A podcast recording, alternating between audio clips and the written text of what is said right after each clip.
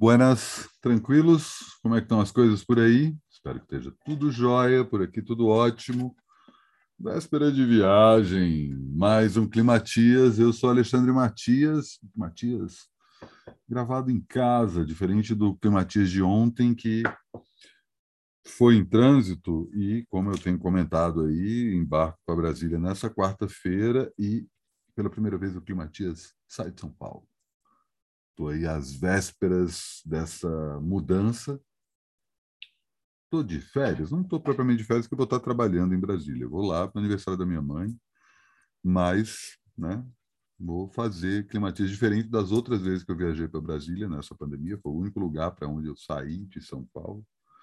Eu deixei os programas gravados com antecedência para não ter que olhar para o computador nessa época. Mas dessa vez, como eu vou ter que olhar, então acabei fazendo essa essa abrindo essa possibilidade de fazer climatias em Brasília e não necessariamente na frente do computador. Enfim, testei ontem usando o celular como suporte e vou começar a explorar mais isso. Se você está chegando aqui pela primeira vez, Climatias é o programa que eu inventei em março de 2020, há 26 meses, para comentar essa época bizonha que a gente está sendo submetido desde que o coronavírus entrou em nossas vidas fazendo vídeos diários, dando dicas e comentando essa época no meu canal no YouTube e desde o programa de número 701 também no Spotify. Você pode estar escutando no Spotify e não está vendo o vídeo, ao contrário do que eu vinha fazendo até o programa de número 700. Eu tirei o meu rosto do Climatias e estou colocando imagens dos shows que filmo. Eu acabei de chegar de um showzaço. Nina Baia e Chica Barreto fizeram lá no centro da Terra, já tinha visto show delas em fevereiro, lá no Bona. Falei, vamos lá fazer um, um show desse, mas aproveitar que é um teatro, né? E vamos dar um, um up aí. Enfim, elas trouxeram participações especiais, show maravilhoso. Né? E nessa noite gelada, chegou a tal frente polar, e esse é o assunto do Climatias dessa virada de terça para quarta.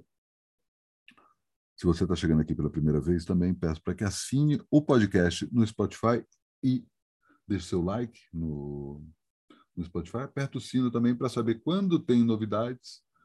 Sempre tem climatias todos os dias e no Spotify, além de dois programas que eu faço no meu canal no YouTube que tem versões para essa rede, também tem é, os programas que eu faço no YouTube, né? E, aliás, também tem o Vida Fadona, melhor dizendo, que é o podcast de música que eu faço desde fevereiro de 2006.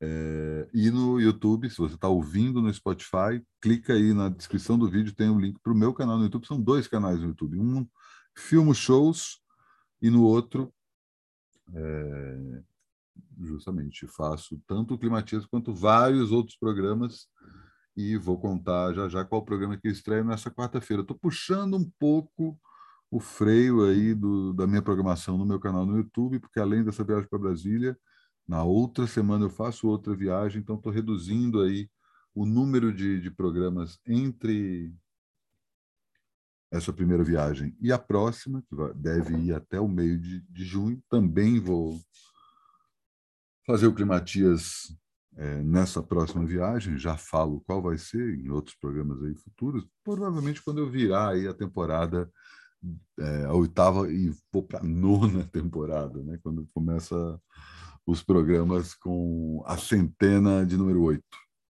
A partir do programa número 800 e pouco, muda a temporada, algumas novidades já estão aí no ar, como o fato de você estar tá assistindo a um show que eu filmei sem mesmo ouvir o que é e Dá para ouvir clicando no link na descrição do vídeo, tem lá o show, você pode dar uma sacada. Aí está rolando o show do Rádio Diáspora, que aconteceu no Galpão Cru em novembro do ano passado, no Dia da Consciência Negra, que também é o aniversário do Trabalho Sujo. Fui lá ver três shows, dois deles eu já passei nos outros últimos climatias, o link está lá e o Rádio Diáspora fez essa apresentação, que é está passando aí no vídeo, no programa de hoje. Você está ouvindo no Spotify, não tem vídeo nenhum, mas no YouTube tem lá. No Spotify tem um link para você ouvir o. Ouvir não. Assistir esse vídeo direto, esse show que eu fiz. Mas, como eu comentei, vamos falar de frio. Né? O frio está ameaçando aí já há um tempo, um frio nada a ver, e um frio que vem aí assombrando a gente há um tempo com a possibilidade de temperaturas muito baixas. Isso já está acontecendo, né? São Paulo aqui, pô, a gente já ultrapassou aí os 10 graus e a tendência, né? Tem expectativa que na madrugada talvez a gente chegue até 5 graus. Acho um exagero isso. Né? É um exagero em todos os aspectos, mesmo que não aconteça, ou mesmo que aconteça, é um absurdo isso. Nasci num país tropical, não quero saber desse papo de frio, odeio frio. E isso a gente está batendo queixo. Em casa, imagina quem não tem casa. Imagina quem mora na rua. Imagina quem não tem como se abrigar desse frio. A gente se agasalha todo para ir ali no mercado, ir ali na padaria, batendo os dentes, gelando. Imagina você dormir na rua com esse frio não é preciso muita imaginação. Isso está acontecendo. Infelizmente, a população de sem teto em São Paulo é gigantesca. Em várias outras cidades do Brasil também está acontecendo a mesma coisa. A gente viu, inclusive, uma cena bizonha nessa terça-feira, que exatamente no dia em que a temperatura cai, tem uma. É, é o eufemismo que eles usam para quando eles é, tiram as pessoas dos lugares de que elas moram, né? Reintegração de posse. É uma palavra bonita, bem nove língua, bem Jorge Orwell, para dizer que, na verdade, a gente está tirando esse monte de gente que está morando aqui nesse lugar que não devia morar, tirando na marra e eles que se fodam. Isso aconteceu numa ocupação que estava rolando ali na Augusta e famílias inteiras foram para a rua no dia que começa a frente fria que vai piorar. Então, é um inferno isso que a gente está vivendo, não tem o que falar. E como já dizia Zé do Caixão, o inferno é frio. É, essa é a hora do ano. Provavelmente a gente vai ter outras friacas vindo aí, mas sugiro que você aproveite esse momento, dê uma geral no seu armário. Um monte de camiseta sobrando, um monte de camisa de manga comprida sobrando, um monte de casaco sobrando, um monte de calça sobrando, um monte de meia sobrando, um monte de cobertor, lençol. Cara, sai na rua, com isso na mão. Não estou falando, tipo, se eu puder entrar em contato com uma instituição de caridade que faça esse trabalho e tal, pô, legal, tem muita gente fazendo isso, né? Felizmente, a caridade é uma instituição que segue firme e forte no Brasil.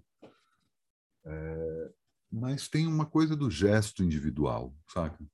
Porque é isso, a caridade precisa acontecer. Boa parte das pessoas que ajudam com a caridade são pessoas que estão em dificuldades, né? não sei se vocês sabem disso, mas tem um, um dado, isso é um fenômeno histórico, que quando você está na merda, você sabe que você só pode contar com a caridade. E quando você sai um pouquinho da merda, você vê a possibilidade de ajudar quem está na merda. Então, quanto mais as pessoas passam necessidade, mais elas veem a necessidade de ajudar as pessoas que estão passando necessidade, se elas conseguem sair desse lugar. Tá certo que o país está vivendo uma situação que cada vez mais gente está na rua, está cada vez mais sem emprego, sem fonte de renda, sem saber o que vai comer amanhã, sem saber o que vai comer hoje. Mas isso é um dado histórico, né? Que as, as instituições de caridade, elas, a maioria das, da, da, do auxílio que eles têm vem de pessoas muito pobres muito que também poderiam estar passando necessidade, mas sabem da importância disso. Mas tem um lance na caridade, a partir do momento que você doa para uma instituição, você meio que terceiriza esse gesto, sabe? E aí você não tem que olhar na cara da pessoa que você está ajudando. E a gente vive nesse momento completamente desumanizador, né? De tudo, assim, né?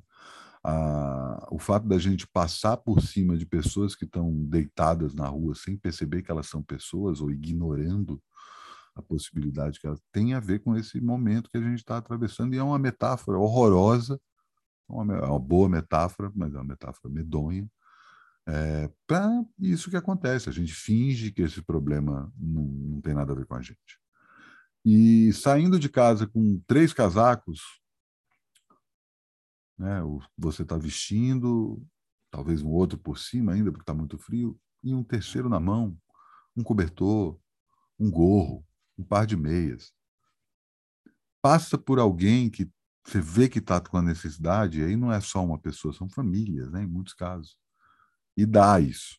E daí olha para a pessoa e fala assim, ó, tô, tô para você não passar tanto frio. Aí tem muita gente que fala assim, mas eu vou fazer isso, a pessoa vai me olhar com desdém, vai me olhar com como se eu fosse ah, esse papo de Salvador, né? Aquela coisa do ah, nossa, como eu sou uma pessoa bondosa, eu estou dando um par das minhas 700 meias, uma das meias vai ficar com essa pessoa. Cara, quando você está passando necessidade, esse julgamento pode até acontecer, mas ele não vai. Tipo, se, se uma pessoa está passando frio na rua e chega outra pessoa e dá um cachecol que seja, um gorro, um lençol, isso, um prato de comida para uma pessoa que está passando fome, isso vem como um, um dom, um presente divino, um presente.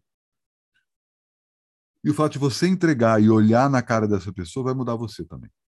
Vai fazer com que você, a próxima vez que cruzar por essa pessoa, você pelo menos vai acenar com a cabeça ou vai conversar com ela. Eventualmente, você pode puxar papo com a pessoa que você está fazendo essa caridade e descobrir que essa pessoa até seis meses atrás ela tinha um apartamento, ela tinha pagava aluguel, tinha condições disso, mas o Brasil está se deteriorando de uma forma que agora o coitado está vivendo na rua. É uma, eu até comentei sobre isso, acho que no Poli Matias.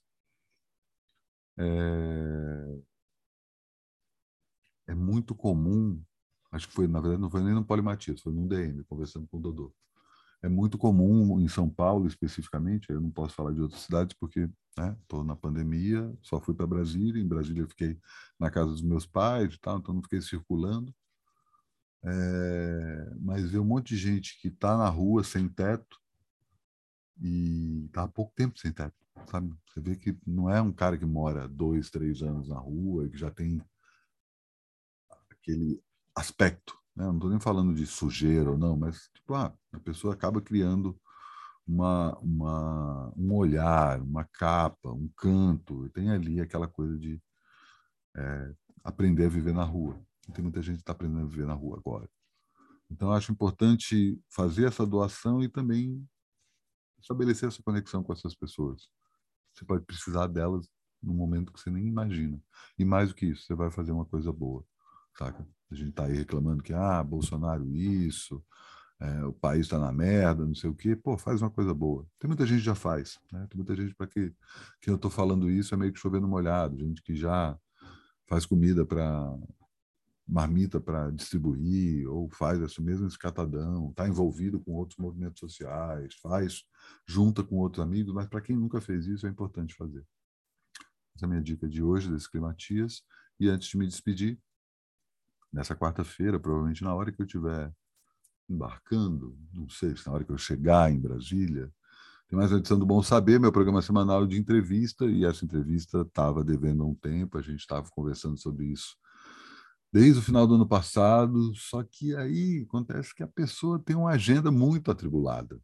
E, infelizmente não deu para se aprofundar muito na entrevista com a Aline Bey, uma das escritoras é, mais festejadas no Brasil nos últimos anos. Ela que está lançando seu segundo, seu segundo livro agora na pandemia, estabeleceu com o primeiro livro, O Peso do Pássaro Morto. A gente fala desses dois livros, mas mais importante do que isso, sobre o processo de criação, como a perda e o luto, que são temas dos dois livros dela, é, conversam com esse momento da pandemia, o quanto que a pandemia ajudou ela a desenvolver o roteiro desse outro livro, ou não, enfim. A gente conversa bastante sobre isso. A entrevista, apesar de curta, está indo direto ao ponto, está bem legal e, pô, é, leia Aline B, baita escritora, e aí tem essa coisa, ah, putz, não tenho tempo, cara, são livros curtinhos que você vai ficar impressionado como você vai ler rápido e como eles vão te tocar. É... O programa vai ao ar em algum momento dessa quarta-feira, não sei se no final da manhã, não sei se no começo da tarde, enfim. Assine meu canal e aperta o sino para saber quando ele está no ar e amanhã tem mais Climatias, portanto, até amanhã.